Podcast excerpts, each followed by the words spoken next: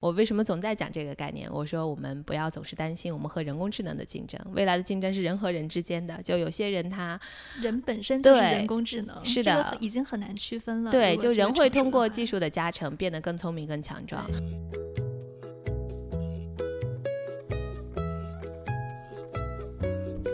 听众朋友们，大家好，我是主播刘红军，欢迎收听我的新节目《硅谷幺零幺》。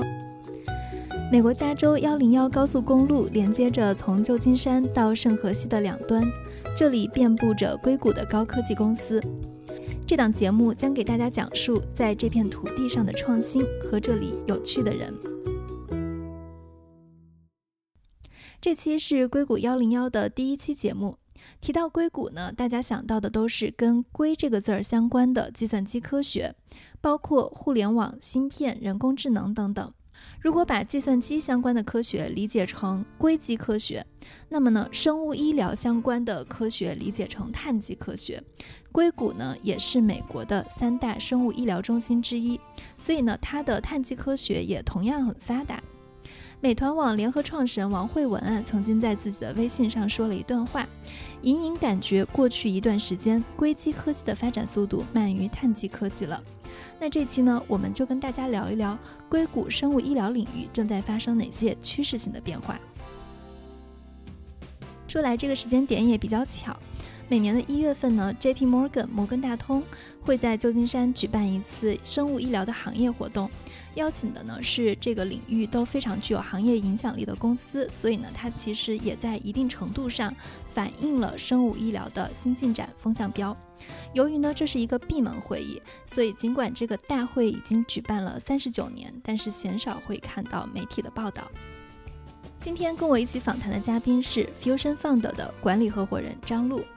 张璐每年都会去这个活动，而且早在2017年，张璐就在 J.P. Morgan 的大会上提出了人工智能加医疗的报告。这里呢，我先花一点点时间介绍张璐。他在斯坦福读研期间创办了一家医疗设备公司，专注于糖尿病晚期无创诊断技术研究。2012年，他卖掉公司以后，他现在呢是一名投资人，主要的投资方向是人工智能加医疗方向。这期节目呢，张璐会给我们讲到医疗领域正在发生哪些趋势性的变化。张璐你好，红军你好，大家好。呃，我知道你是就是过去的一周大概有四天的时间都在那个大会的，讲一下就是今年你觉得那个大会怎么样？有什么样的呃新的变化？嗯，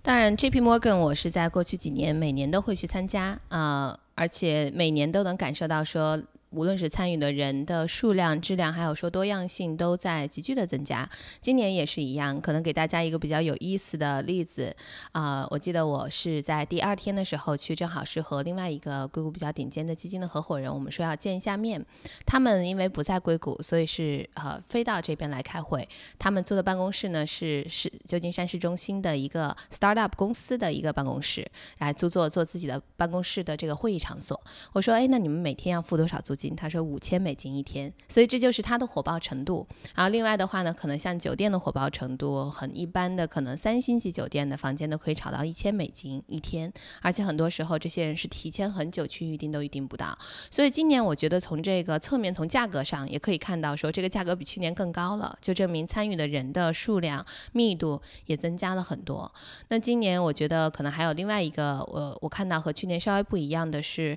以往可能在一月初的时候。可能，很多国内的或者亚洲的投资人呢，都会呃去参与啊拉斯维加斯的这个 CES 的大会。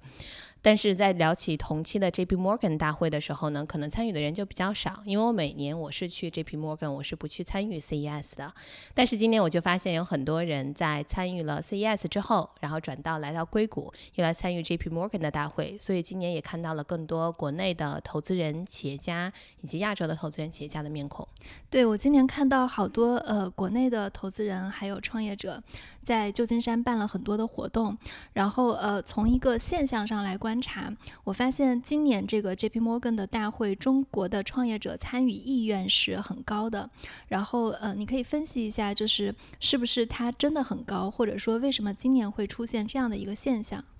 我觉得这个跟创新趋势的发展一定是非常相关联的。那我是因为之前自己做过医疗器械公司，在做投资之前，公司被收购之后开始做投资。那我当然，呃，非常自然的医疗会成为我主要的专注方向之一。嗯，但是说实话，在硅谷呢，它的创新趋势的发展，在从一四年、一五年到现在呢，也是经历了一个过程。那医疗成为一个大家都去关注的新技术，可以去驱动很多创新的应用发展的方向呢，还是在一七年底、一八年左右发生的。我记得一七年的时候，我在 J P Morgan 大会的时候发布了一个报告，叫《人工智能在医疗领域的应用》。因为当时大家有很多讨论关注在人工智能，但是呢，却是却没有找到一个很好的产业有足够。多的数据，足够高质量的数据去支持人工智能显示它的优越性和它的提升效率的这样的一个能力。但后来我们提出的是说，医疗产业有这样的一个基础，有巨大的问题。而在美国，医疗产业又是一个巨大的市场，美国医疗行业占美国 GDP 的百分之二十以上，所以这是一个巨大的数字。但是在当时，我觉得在国内一七一八年的时候，可能趋势关注还是非医疗状，可能是更多是社交啊，更多直接和用户相关的。这些应用，但是可能是从一九年开始，我觉得国内也有更多的科技创新已经到了发展的一个阶段，包括国内现在其实医疗方面、生物方面创新的人才。呃，增加汇聚的呃也非常的快速，国内出现了很多优质的公司，所以这个趋势也在慢慢的起来。而且其实我觉得，不管是中国还是硅谷，两边的科技创新发展的大的趋势，它这个周期是一致的，基础技术创新、技术应用，再到商业模式创新。那硅谷是可能早一四一五年走到了商业模式创新的一个瓶颈，要回到技术技术的创新。那中国可能是一七一八年开始看到说需要去在基础技术上投入一些资本，才能够。去推动下一代的科技发展，所以我觉得这个侧面也就涌现出了很多啊优质的医疗企业，或者说从投资人的角度，其实我也发现是过去一年多，很多国内来的投资人，他们渐渐都在搭建新的医疗投资的团队，或者说自己投资的方向也在转化。就包括你提到说，这次 J.P. Morgan 有很多国内办的会议，一个是药明康德，他的大会办得非常的成功，当然他每年都办，但今年可能参与的更多。包括像红杉今年也在这边办了一场。非常好的活动，无论是说他们几个分管医疗投资的合伙人，甚至说沈南鹏自己，他们现在的专注都已经越来越偏向生物医疗啊、医药等等。对我前几天跟红杉的人聊，他们说就是本来是想办一个一百人左右的活动，然后他们把邀请函发出去了以后，马上这个人数就变成了六百多人，然后因为那个酒店是有人数限制的，所以就坐不下了。所以今年我觉得好像呃中国的投资者是还就是还蛮热衷于去来探讨医疗的。移动互联网之后，我们在下一个的投资的爆发期在哪里？就是国内都在找下一个窗口期，呃，一部分人认为这个窗口期在工业互联网，其实还有一个就是你刚刚提到的很多的投资机构，我观察到他们都在招这个投资生物医疗的合伙人。嗯，确实是像你说的这样，而且我觉得也是跟大的发展相关。一来的话呢，就是虽然说中国的医疗市场没有美国这么大，但中国的医疗市场总量现在也已经占到了中国 GDP 的百分之五左右。而且呢，在过去几年，其实我在去年在那个呃达沃斯会议上的时候，我们有一个论坛，当时其实就讨论说，未来几年可能整个全球发展面临的问题，包括说可能亚洲市场面临的问题等等。当时我提出的就说，其实可能。不要去，不仅说我们有其他的一些，呃，金融啊、政治方面问题，其实接下来的十年、二十年最大的一个问题就是人人口老龄化。人口老龄化，当然它会对经济社会架构、科技发展产生影响，而它带来最直观的问题就是我们怎么面对这个人口老龄化。那它最急切需要的科技创新就是医疗创新，因为一方面是说。其实，在二零三零年、二零三五年左右的话，中国的六十岁以上人口的比例会是全世界最高的。那在这么多人跨入了六十岁之后的话呢，一方面我们需要科技发展，它可以有更好的治疗手段、药品去治疗好我们。这个老龄化人群可能面临的一些疾病，还有很重要的一点是，当我们有了大量的老龄化人口之后呢，大家更重视的是，呃，我们叫 the quality of the life，就是你生活的质量怎么样，而不是说只是单一的把病治好，还要保保证这些我们现在所谓叫的人口的老龄化的人群，他可以以一个更高质量的生活去投入到社会的各个方方面面中去，甚至说可能在未来他的工作的时期、工作退休的呃年纪会往后延后。但怎么样去达到这样的一个目的呢？就是需要更好的早期诊断的手段、早期监控的手段，有更好的这种健康医疗的保障手段，去保证这些人可以一个更健康的体魄去迎接即将带来这个老龄化社会。但我觉得，一方面这当然是好的现象发展，但同时其实也是包括过去一周。呃，国内的很多投资人来跟我去聊，然后去大家交换意见的时候，我也提到的一点是，呃，趋势起来很好，但是医疗创新行业的投资创业要比别的行业要更加的谨慎，因为这个行业它的特点是你不需要花太多的时间去说服一个人相信它的市场应用，因为。太明显了，大家都想活得更长、更健康，活得更好。然后疾病希望攻克，它是一个显而易见的效果。但是很多技术的发展，我们有成熟的部分，但也有一些它可能只是有一些技术的进步、科研的进步，但它离商业成果转化还有很遥远的距离。所以，如果过早的大量的资本盲目的投入进去之后呢？资本它毕竟投入的时候是有一个期待的，它期待说我投入了之后五年至少三年、五年、七年能看到很好的商业化成果。但如果他没有意识到技术还没有成熟到那个阶段，又投入了大量的资本，最后发现它没有转化成功，他会怪这个技术的方向其实是错的。所以医疗的周期一般是十年。嗯，其实取决，就比如说像我们投很多这种诊断相关的诊断，像我投的很多癌症、心脑血管疾病和脑部疾病的诊断，他们收了首先审批比较快。我们在美国，当然我们比较有经验，做的比别人快。我们大部分的企业都是半年可以拿到 FDA 的审批，那很快了。对，即使像别的公司，它可能走得慢一点，大概是十二十二个月到十八个月。但是这个的前提是基于我们选择的那些企业，它在前期的技术的成熟度是已经比较成熟的。呃，就比如说我们投，比如说脑部疾病的早期诊断监控的这样的公司，我们现在投的很多是和老年痴呆相关的。当然，另外一个脑部疾病很大的市场是呃呃抑郁症，但是这方面可能我们还属处于观望的阶段，就是因为还没有足够的数据和合适的技术，就真的让我们发现。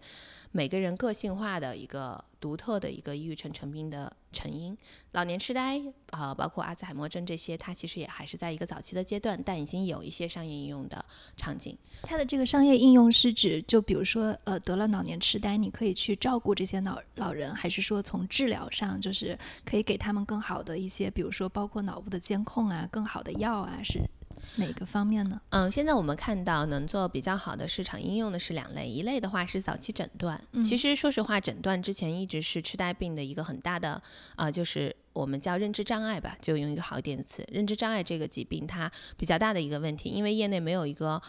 统一的说法，到底是什么原因导致了每个人会。得不同的这样的一个认知障碍的这个疾病，因为呃有些可能是基因遗传导致的，有些可能是其他原因导致的，所以需要有大量的数据收集去达到这样的一个诊断的目的，我们可以才才能在更好在后期进行个性化的治疗。所以这是为什么阿兹海默症前期大家觉得很痛苦，因为你可能觉得。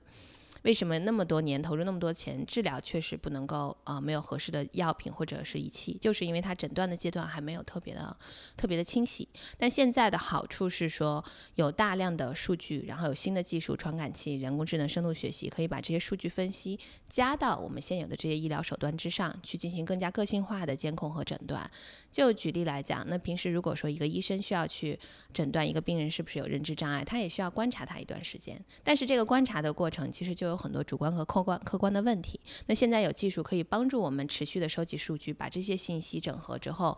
再通过这个信息整理的结果，给我们提供更多的证据去证明说到底哪些原因导致了这个人的老年痴呆。那在后面的话，也可以更好的去进行治疗，相当于它可以起到一个预防的作用，然后也可以起到一个。早期的非常早期的诊断，对，其实大家总觉得说，确实我也承认现在的一个问题是说，即使我们诊断了，可能还是没有特别有效的治疗的方法。但是如果是可以在很早期诊断出来的话呢，一些简单的。呃，简单的一个就是调整的这些的医疗手段是可以帮他延缓我们说这个疾病的 progression，就它不会发展到很严重的地步。呃，就而且有些时候甚至是跟生活的一些习惯相关联。就给大家举一个例子，大家一直以为，包括我以前也以为，主要是基因。啊的原因导致人会获得人会得这个痴呆症啊？难道不是吗？基因确实是很重要的一个原因，但是我们有投的一家公司也是斯坦福出来非常厉非常优质的一个技术，他们在前几年就已经发现，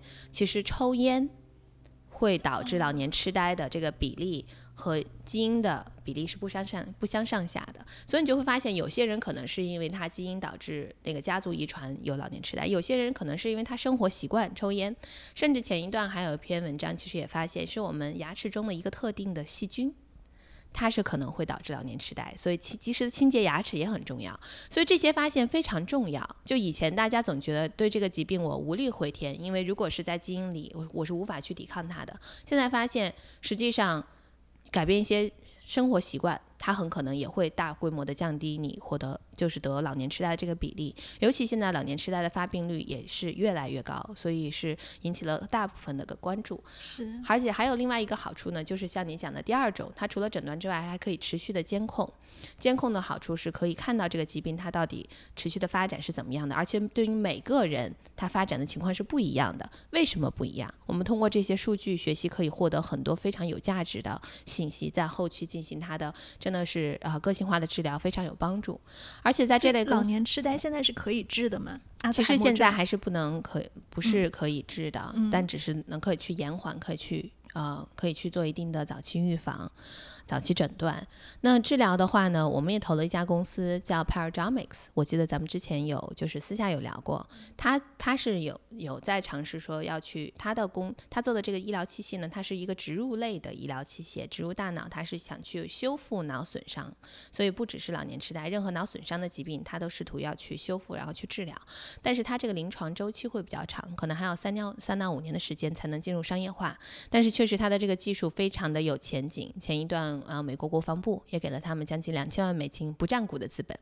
啊，就相当于是这种啊，像国内的这种补贴一样，直接给到他们，跟他们联合开发。所以现在在动物身身上的实验已经非常的成功了。它的啊技术其实很简单，它是一个纳米纤维驱动的纳米机器人，植入之后呢，用每个纳米纤维去重建脑神经递质的传递。其实大脑受损伤，无论是痴呆症还是阿兹海默，就是那片脑。脑的区域就是可能是灰色的，就证明它不能传递脑神经递质了。但是它其实相当于像像就像心脏搭桥一样，我再给你一个纤维。它又可以从你搭的这个人工搭的这个纤维的这个通路去进行脑神经递质的传递，那就可以啊进行脑功能的修复，包括甚至说有些人可能因为脑损伤导致的失明啊，然后聋哑症啊都可以治疗。当然，现在他们和国防部合作，也在开发一些更加有意思的应用，就不只是在病人身上，是在正常人身上。那如果我们脑子没有损伤，但加了一些额外的。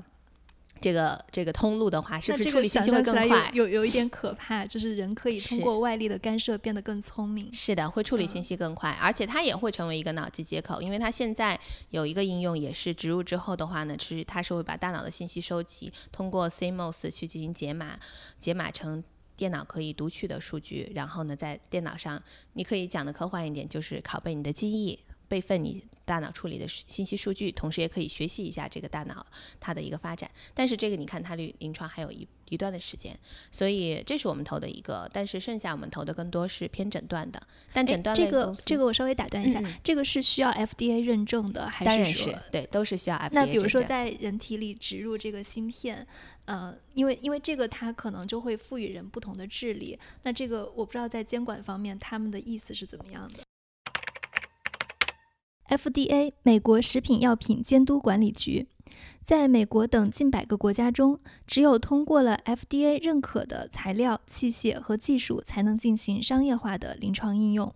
我觉得可能现在 FDA 还没有到那个阶段，那他们可能第一批申请 FDA 还是从疾病的角度，就是修复脑损伤，是因为现在跟就是说这个政府军方合作会有一些更加。呃，更加前沿的探索，但我相信，就像你讲的，等到那个应用开始推广的时候呢，监管层面上就不只是 FDA 了，就需要有更大其他的考量。就这其实就是我以前经常在别的一些公共场合去演讲会提到的一个概念，就是超级人类。我为什么总在讲这个概念？我说我们不要总是担心我们和人工智能的竞争，未来的竞争是人和人之间的。就有些人他 人本身就是人工智能，是的，已经很难区分了。对，就人会通过技术的加成变得更。聪明更强壮。其实前两天就在 J P Morgan 啊这个期间呢，我有另外一家也是偏医疗应用的公司，它也是做了一个正式的商业发布。它也是很前沿的技术，叫 Mojo Vision。它是把所有的芯片集成到了隐形眼镜上。就前一段它正式发布的时候，很多媒体都在报道，因为非常前沿。但他们已经做商用商业应用了。芯片结合到隐形眼镜上，我戴上之后呢，一些。非医疗应用的是什么呢？就比如说我跟你说话的时候，所有的信息会直接从我的瞳孔投射到眼前，我可以交互，我可以调用信息。我说，哎，红军的背景，我们上次聊天的背景怎么样？然后会直接让它显示在你的旁边。我我非常，我有一个就是比较大的问题是记不住人的名字，这个可以解决我的问题。我出门可以给我导航。直接进行信息交互。那医疗方面的应用呢，就是对于老年人，尤其是他视力不好，他各种各样的视力疾病的话呢，通过这就可以进行视力增强，然后用一些呃其他的技术手段帮他去辨别说到底怎么样去导航出行。啊，所以这个技术已经商用化了。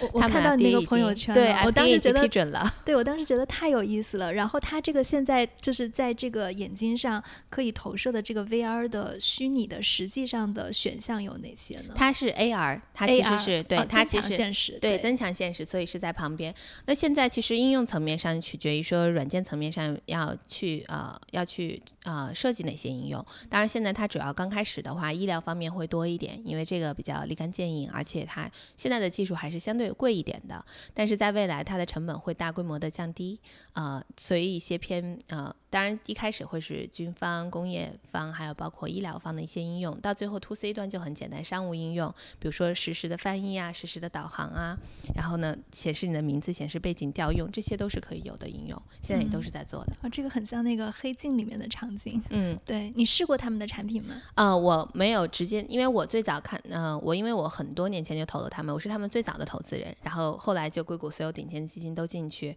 因为这个公司也比较特殊，它创始人之前四家公司都是十亿美金的退出，它有一个不是，它是说是一个失败，只卖了四亿美金 卖给诺基亚，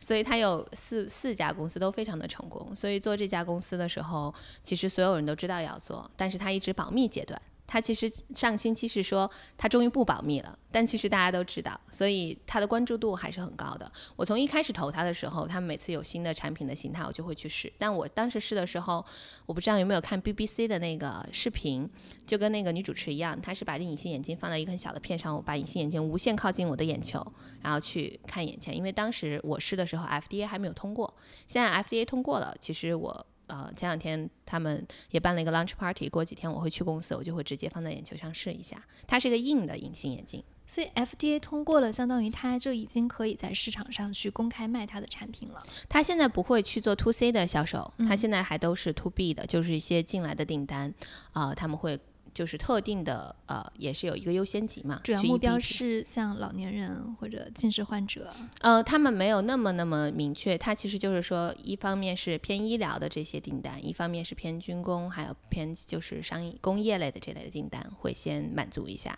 然后之后再慢慢看要不要往 to C 端的去推进。啊，这个挺有意思的。对对，然后你刚刚还提到了，就是呃，关于抑郁症，现在就是也有很多的，就是在研究方向的不明确因素。因为我发现这几年，就是国内关于抑郁症的话题可能是放开了，对，所以就是大家都非常坦诚的。就是愿意去承认自己有抑郁症，对，然后承认了这件事情以后，我们再来看这个美国的数据，可能说十个人里面就有一个人得抑郁症的，它其实是一个呃比例非常高发的疾病。然后在这方面，呃，就是你会有什么样的投资，或者你觉得未来会有什么样的医学上的突破吗？我们其实抑郁症这方面啊一直在关注，但还没有做任何的投资，就是因为抑郁症它可能它是更加个性化，然后更加多样化的一个发病的原因，而且因为这个这么多。个性化的一个发明原因，治疗手段也需要，它是很。不能叫复杂吧，就很要一个很多样组合到一起的一个治疗方案，针对每个个人。但是我现在看到一些机会是什么呢？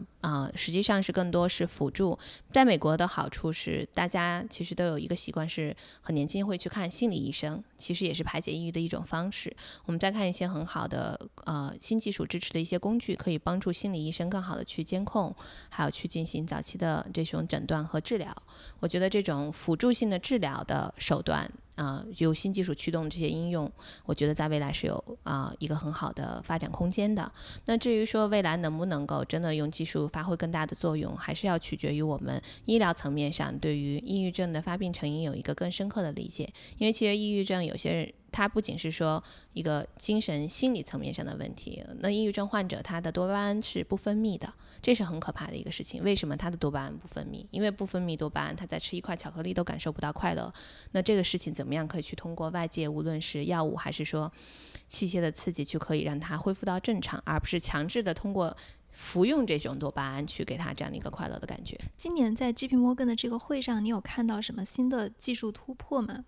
因为好像他们每年都会去公布一些，比如说药企啊，或者就是呃生生生物公司、医疗公司，包括 AI 加医疗这一方面的一些就是新的进展或者新的技术突破，包括对很多病的一些就是新的治疗方案之类的。就今年你觉得有什么特别亮点的地方吗？嗯，今年倒没有说是有宣布这种大的功课的，但是我发现今年啊，其实每年我觉得他可能都不太会有这种像放卫星一样的消息出来，但是都会有一个比较大的关注的一个转向。嗯，那像今年的话呢，首先我看到很多的讨论是叫 digital medicine，就是数字药品。数字药品，这个数字药品呢，其实有一部分是跟我们投的像这种早期监控啊、早诊这些脑部疾病啊，或者说癌症啊、心脑血管疾病的这种数字化的加成是相关的。但另外一方面呢，也是也是有很多药厂，然后包括很多初创公司，它在探索怎么样用数据分析、人工智能去更好的进行呃药品或者合成化学合成物的早期的探索，去降低它新药制。呃，新药研发的成本和周期，呃，同时的话呢，在药厂本身，他们也在探索说，即使我已经有了这个药品，我是不是可以通过一些数字化的手段，把这个药品的能力进行一个延伸，更好的进行监控。就举例来讲，其实我们有一家公司，我投它，并没有觉得它属于 digital medicine 的这一个品类，我觉得它更多属于就是 AI in healthcare，人工智能在医疗。就是 MedTech 这方面的应用，但是他们就是最近拿了像诺华、辉瑞还有 Roche 就所有这些大的药厂的非常大的订单，团队才二十个人都不到，就是因为他们希望通过这个产品可以去更好的监控和收集他们的病人吃药之后身体的反应，然后进行信息收集反馈，反馈之后呢，他们可以更好的去优化这个药品，优化之后呢，还可以给定向给这些病人去。然后推荐，可能说针对你的情况，我可能有另外一种药品更适合你，所以这也是现在药厂在做的一方面的一个延伸。所以这个是不是需要收集，比如说这个患者他本身的这个基因测序的数据，然后他的各项身体指标的数据，然后根据他自己的这些数据跟体征反映出来的，然后去配置适合他的药，就可能是同一种病，然后有不同的病人都患了这种病，但是因为你们的基因是不一样的。或者你们的数字化指标是不一样的，会给他们不一样的药，是这个意思吗？呃，倒不会到那个程度。其实现在我觉得很多有些公司会做什么，通过基因测序给你推荐不同的药，什么个性化制药，没有到那个阶段，因为本身基因测序的结果现在还是有很大的。就我们的样本量还在不停的变化，那有些可能是说 FDA 已经批准说这个基因的片段和某个疾病相关联，但大部分还是没有被获得批准的，所以我觉得这部分还是存疑的，大家要小心。那这些药厂它所做的探索呢，只是单纯的说，就是我想收集一下这个药品在每个病人身上它。它服用持续服用之后，它的一个体征的变化，它的一个效用的一个变化。同时呢，它不会根据每个，它还做不到能根据每个病人去进行个性化制药。但是它毕竟作为一个大的药厂，它有各种各样不同品类的药品，它可以通过收集的数据会发现说，哦，原来同样这类疾病。然后这有两两两组不同的病人，他服用了不同的药。那我们发现说，哎，这种药好像对特定的这种病人，它的效果会更好。那在未来，它就会更加有定向的去推荐，去保证。根据病人服药以后的表现，跟他的效果是不是有好转，然后来给好转的速度，好转的速度给他们匹配不同的药，跟他们跟或者说到没有到个性化到那个程度，但是会给他们一个反馈是说。对大的 guideline，或者对药品公司自己也有一个大的反馈信息，是说，哎，到底这个药是不是对这类人群更有效？所以这也是他们现在进行数字化探索的一个初级的方向。另外，今年还有一个特点呢，我我也是个人很高兴能看到，就是有更多的这个保险公司参与到了这个新技术和医疗整合的讨论中来。像我其中参与的一个呃，演讲的一个论坛，当时我们论坛有四个演讲嘉宾嘛，然后两个我和另外一个人是投资人，还有一个是那种大的企业，像药厂、医疗器械的这种，还有另外一个演讲嘉宾呢是那个 Blue Shell Blue Cross，就是美国最大的一个呃医疗保险公司的负责人。然后也在上面，然后我们大家在讨论说有哪些新的趋势发生在医疗行业、药品行业，然后就会发现他们现在一方面他们很关注，包括我提到的。呃，由于老龄化的问题，其实保险公司他很关注对于一些老龄化人群相关应相对应的疾病的早期诊断，因为对他们来讲，医疗负担也很巨大。对，尤其像老年痴呆是一个巨大的问题。是，尤其像老年痴呆这种精神类疾病，他们的问题是这种疾病的病人的存续存活期比较长，所以对他们来讲，医疗他们的保险负担是很很重的。所以我们有好几家公司也是直接会拿到保险公司的订单。他虽然做的是早期诊断，但保险公司。就是购买了他的产品，直接给他们的用户去用，因为希望保证他们的用户可以进行早期监控和诊断。那在那个论坛上，呃，Blue Shell Blue Cross 的这个负责人，他叫 Alex，他也是讲了很多他们现在在这方面的努力。他甚至说，他们最近会做一个新的像孵化器一样的项目，是怎么样呢？是。不是说只是去单纯提供资金服务，而是挑选一些他觉得发展比较好的科技创新类、医疗类、医疗领域科技创新的公司，去对接所有保险公司的高管，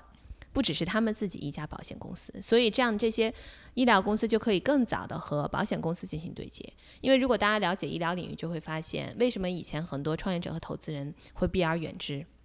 一方面是说审批，大家会担心审批周期比较长；二来呢，就是和保险公司打交道非常的麻烦，怎么样可以让它报销？叫可以拿到他现有的这个报销号，然后怎么样去跟他进行游说？我当时自己做公司的时候，也跟保险公司打交道的很痛苦。但现在你发现，真的是从今年开始，我就听到更多的这样的信息，更多保险公司来主动找我们谈，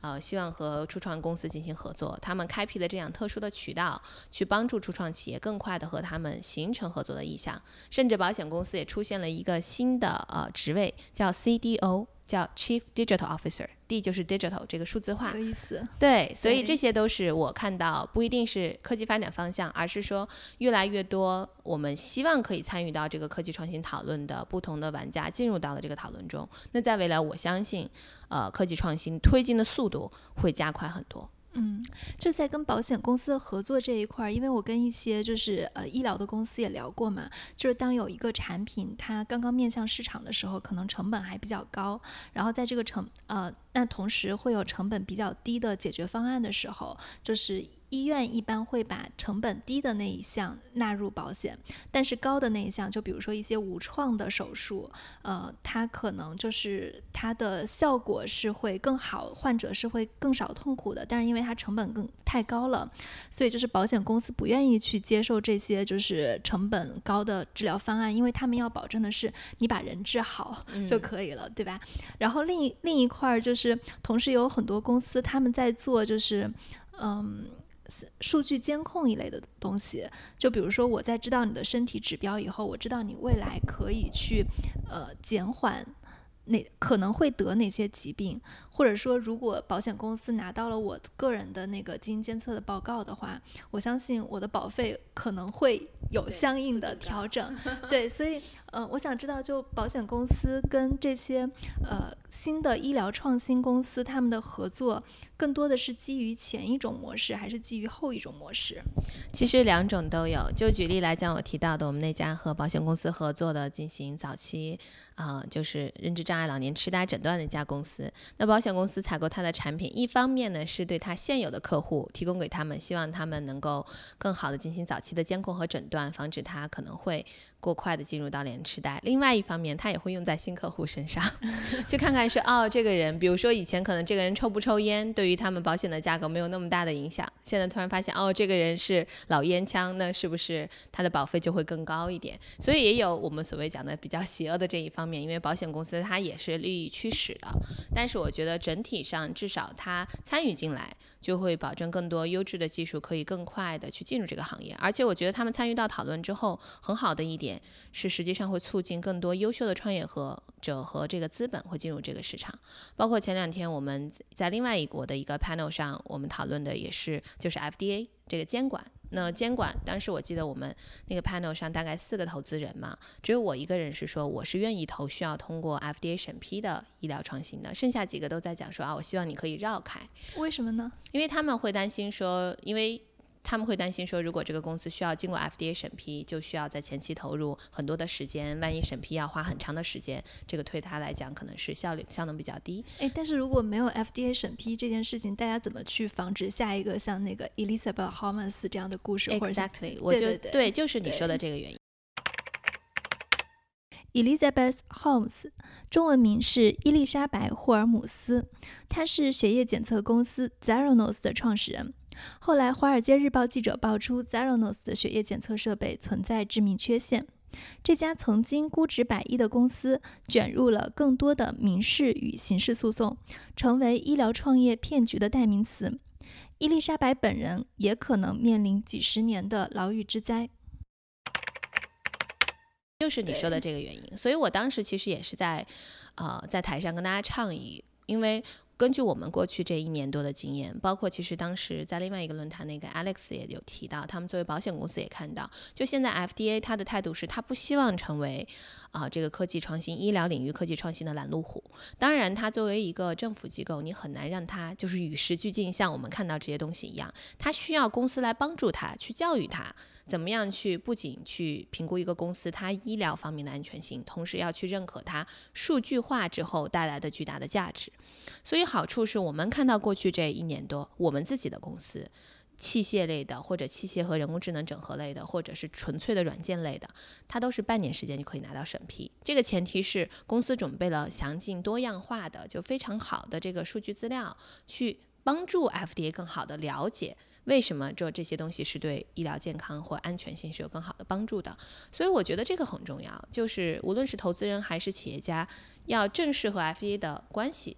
就是我们是他是愿意来支持企业的，但是你同时要给他足够的信息。就像你和我想跟你做朋友，那怎么样去做朋友呢？我要先让你了解我。然后我同时要去了解你的需求，大家互相满足需求之后，这样才可以成为朋友。所以我当时就倡议说，其实希望所有的投资人和企业家改变这样的一个思维观点，而且 FDA 自己在发生很多改变，你要给他一些鼓励，要更不要去说，哎，你们都不要去过审批，因为不过审批，就像你讲的，一来会出现像 Saranos 那样的最大的一。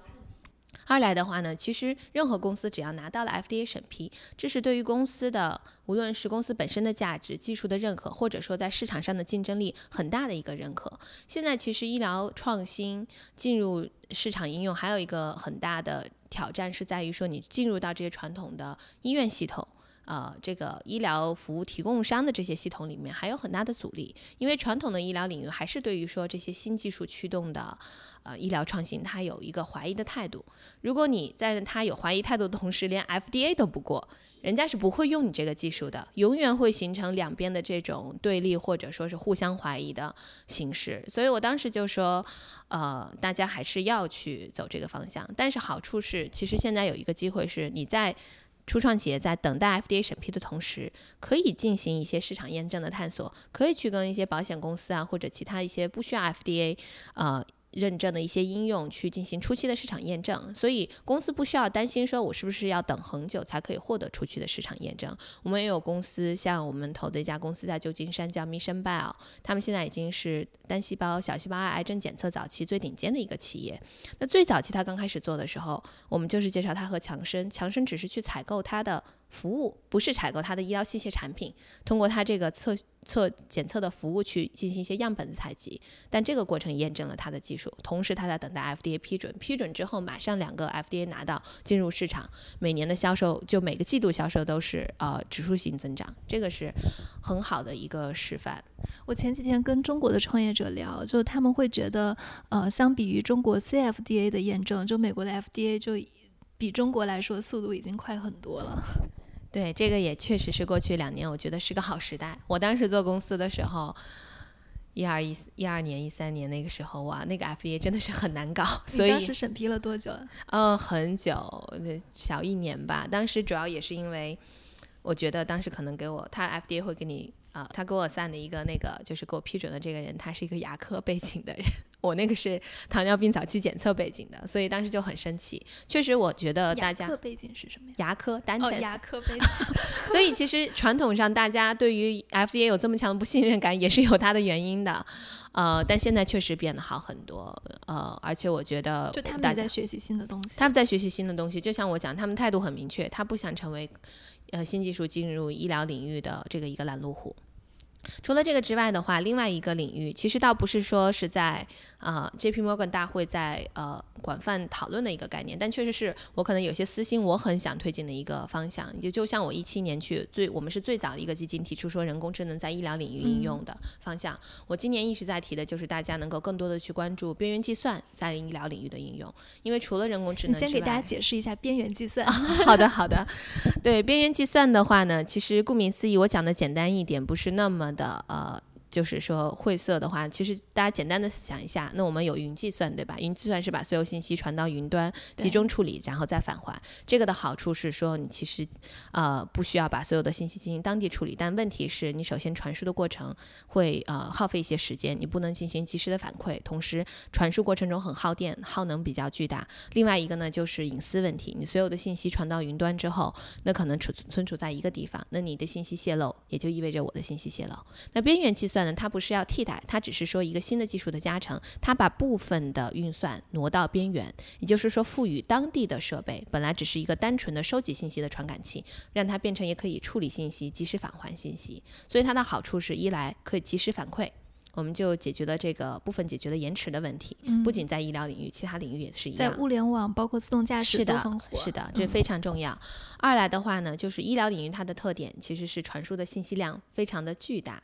所以它的耗能也会非常的巨大。那这时候如果能有些部分信息在当地进行处理，它的耗能也能解决。最重要的一个就是医疗信息的私密性的问题。其实现在大家一涉及到新的新技术进入医疗领域，大家就会担心医疗信息这是最。最敏感的，怎么样保证它的安全性？那边缘是边缘计算，它有一部分的概念可以理解为像分布式网络，所以大家的信息是在当地处理，它是都在当地的。所以说你的信息泄露不代表我的信息泄露，它可以成为一个部分解决这个问题的解决技术解决方案。当然，长期我们还是需要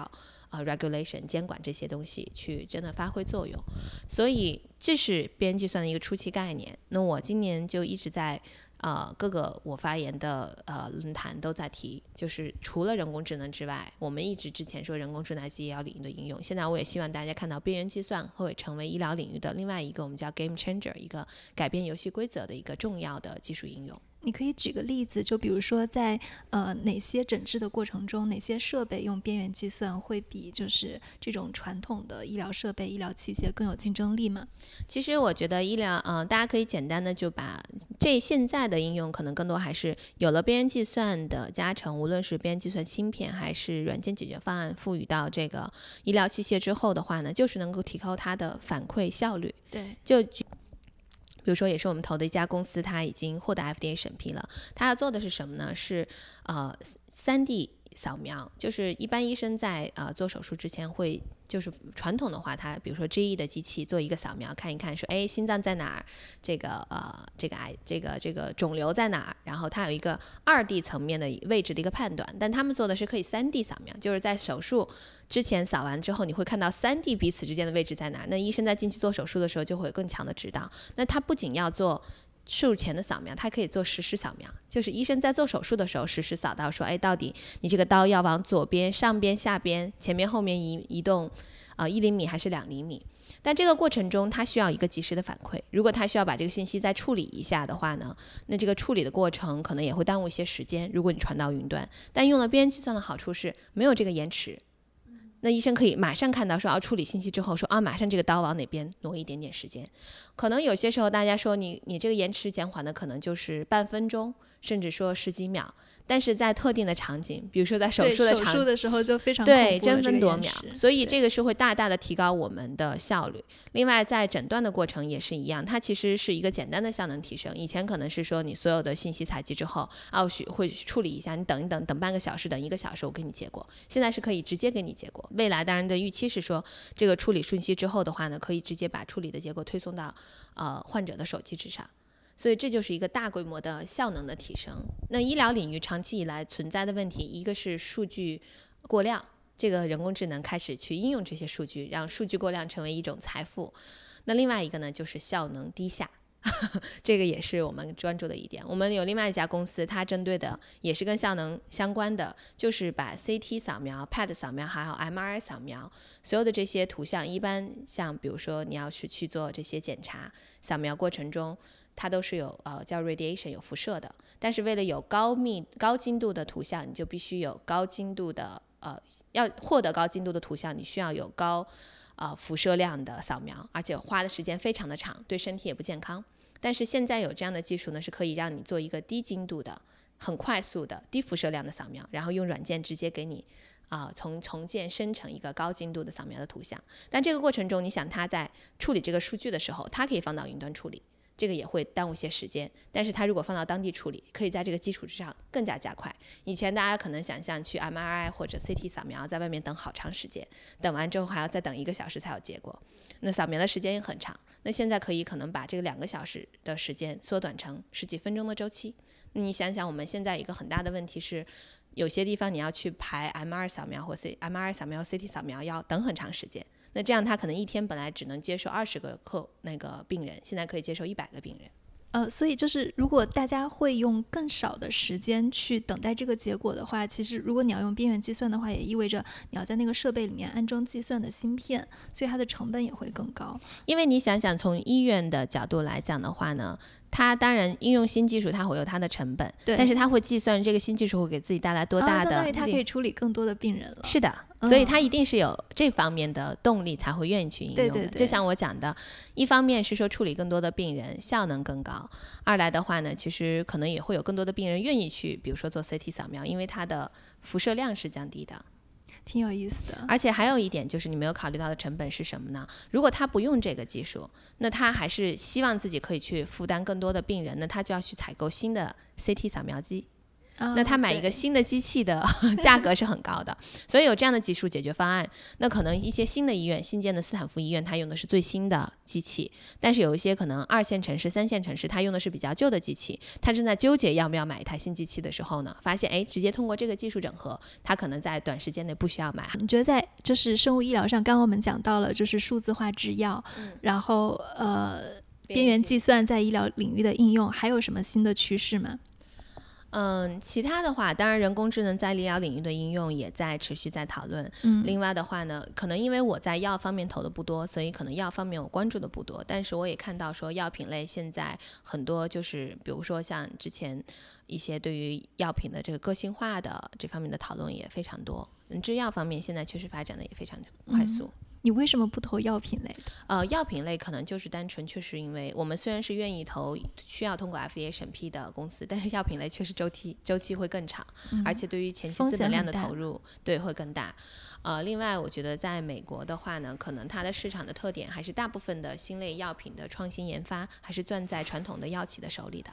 所以对于初创企业来讲的话呢，更多的也有一些做的成功的可以上市获得大回报的项目，但是大部分的公司是做到一定阶段之后就被收购了，但它收购的价格相对又不是特别的高，所以从 VC 的角度，我们可能就觉得不是特别合适的标的。OK，诶，如果我们把这个生物医疗技术来分类的话，我觉得可以分成几类，就有一类是呃技术可能在一个刚刚的萌芽期，然后它有很大的商业化应用的前景，嗯，这样是一类；还有一类是呃技术已经呃非常成熟了，然后它的商业化应用在一个就是潜力就是。大规模爆发的前夕，就相当于一个是刚刚开始做，然后离商业化还有很远；还有一个是技术已经成熟了，呃，商业化已经很近了，马上要迎来爆发了。你觉得这两个趋势下分别有哪哪种类型的公司呢？嗯，可能就是可能要真的细讲起来会讲很多。嗯，我就大概举几几个例子，就你先说，你先说的第一种，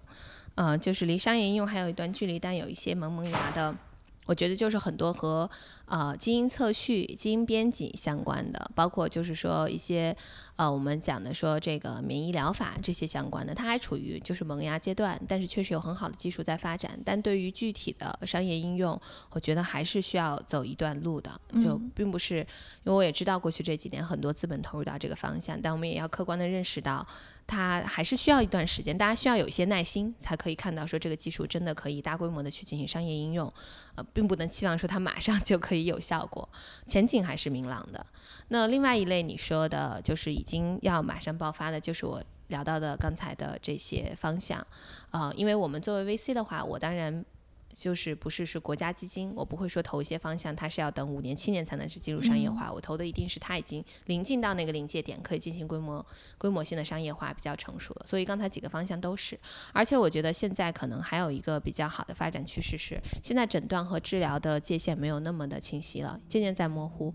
因为你需要个性化的诊断，才可以进行个性化的治疗方案的推荐。所以很多的治疗手段开始整合。诊断的部分开始，很多诊断类的公司开始也搭一部分治疗的部分，所以这个也是很有意思的一个方向。嗯，OK。然后就是作为投资人，你怎么防止自己在投资的时候，因为生物是一个门槛非常高的行业，对对，出现像就是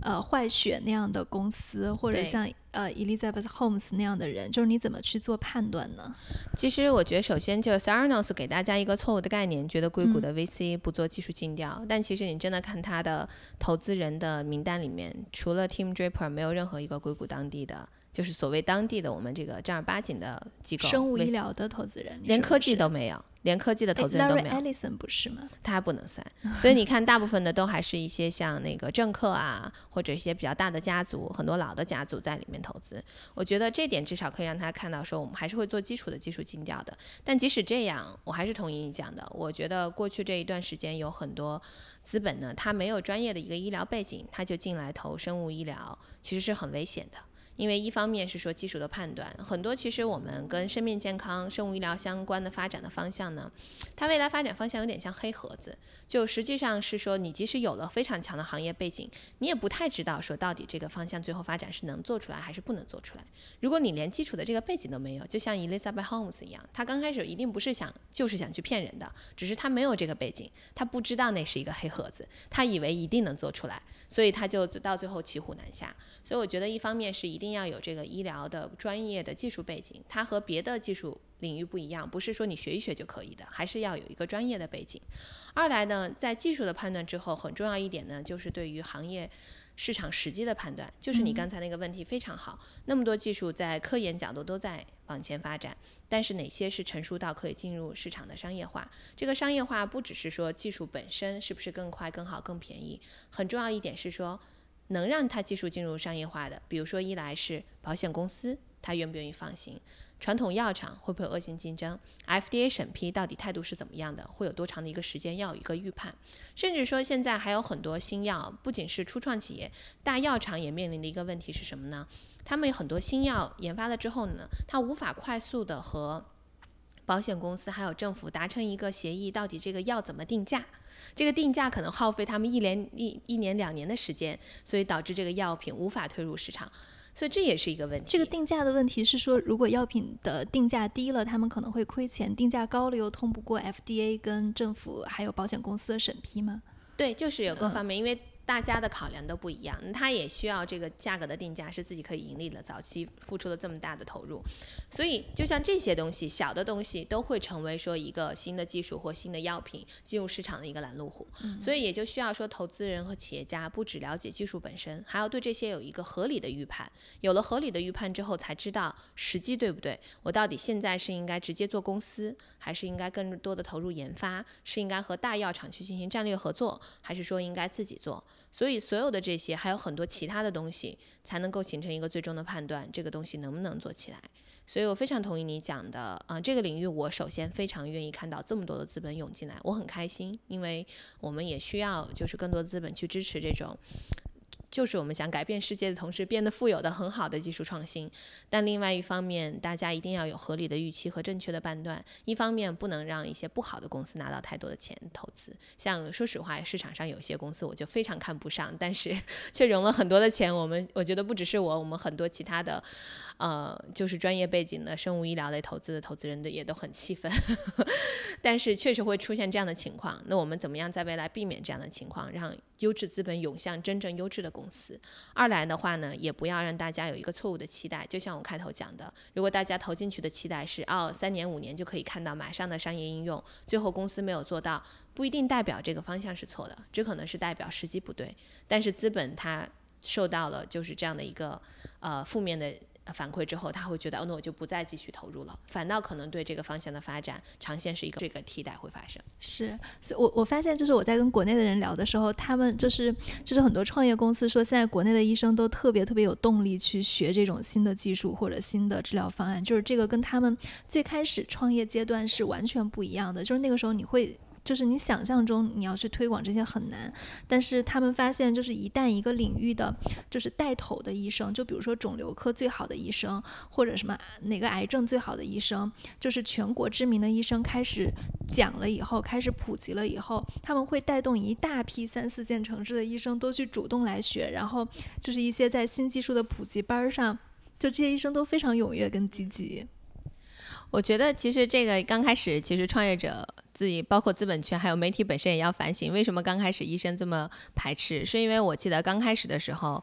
呃，就很多人工智能公司跳出来，因为他可能背景没有医疗背景，他是做 AI 的，所以他跳进来领医疗领域的时候呢，他还是互联网思维，所以他第一个概念是 disruption，说我要替掉你，我要怎么怎么样。所以这个概念首先一来会让人家觉得自己受到了威胁，二来其实在医生角度来看，你那些技术根本达不到替换的。角度就会觉得你这个技术很不可靠，所以我当时从一七年开始，我一直在讲的一个概念就没有替换，它是一个 argument，它是一个增强，它是一个 enable，你去让这些医疗行业的从业者、服务提供商更加高效，你是去帮助他更好的提供医疗的方案。当时其实说实话，我们甚至有些我投的公司，媒体报道他的时候，可能媒体很喜欢这个技术，就说啊，这个公司它要替代要医生了。我就跟创始人说，你赶快去跟这个媒体讲，他做不了替代，它更多的还是一个增强。所以，所以现在我觉得好处是，这个过程渐渐越来越成熟之后的话呢，呃，医生他也看到说，哦，其实它是一个更好的工具。其实你想想，传统上来讲，医生他是很有。呃，叫先驱精神的，就你想，我们以前为什么现在新生儿这个先天性心脏病以前的死亡率这么高，现在基本上成功率很高，就是因为当初有很多，当初是最早是医生冒天冒就是冒非常巨大的风险去进行这方面的技术探索，所以医生天然他是有这种探索性的思维的，他愿意用新的技术，但你这个新的技术要让他觉得靠谱、可靠，而且是他可用的，所以我觉得新技术进入到这个产业的态度、姿势很重要。不能一进来就用互联网思维，我要替掉你，我要 disrupt 你。这个 disruption 这个词啊，有些时候也不是一个好词。我觉得他要理智一点的去看待这个词。好的，那解析很多，谢谢谢谢红军。其实今天还有很多地方没有覆盖到，我可能更多也是偏重于我比较感兴趣的投资方向。嗯，但是在传统生物的生物技术啊，包括药品行业，其实有很多非常。让人兴奋的发发展，我还是觉得整体上是希望大家可以更多的关注，呃，医疗领域的科技创新，无论是从个人的角度，从社会的角度，这都会是未来非常重要的一个方向。也希望大家可以看到技术创新未来为所有的人都带来普惠的价值。这就是我们今天的节目，也请大家关注微信公众账号“硅谷幺零幺”，这档节目将每周为大家更新一期。那在接下来的节目中，我们还会给大家讲到，当资本正在撤离硅谷时，除了东南亚、加拿大，还有什么样的新的机会？请继续关注我们的节目。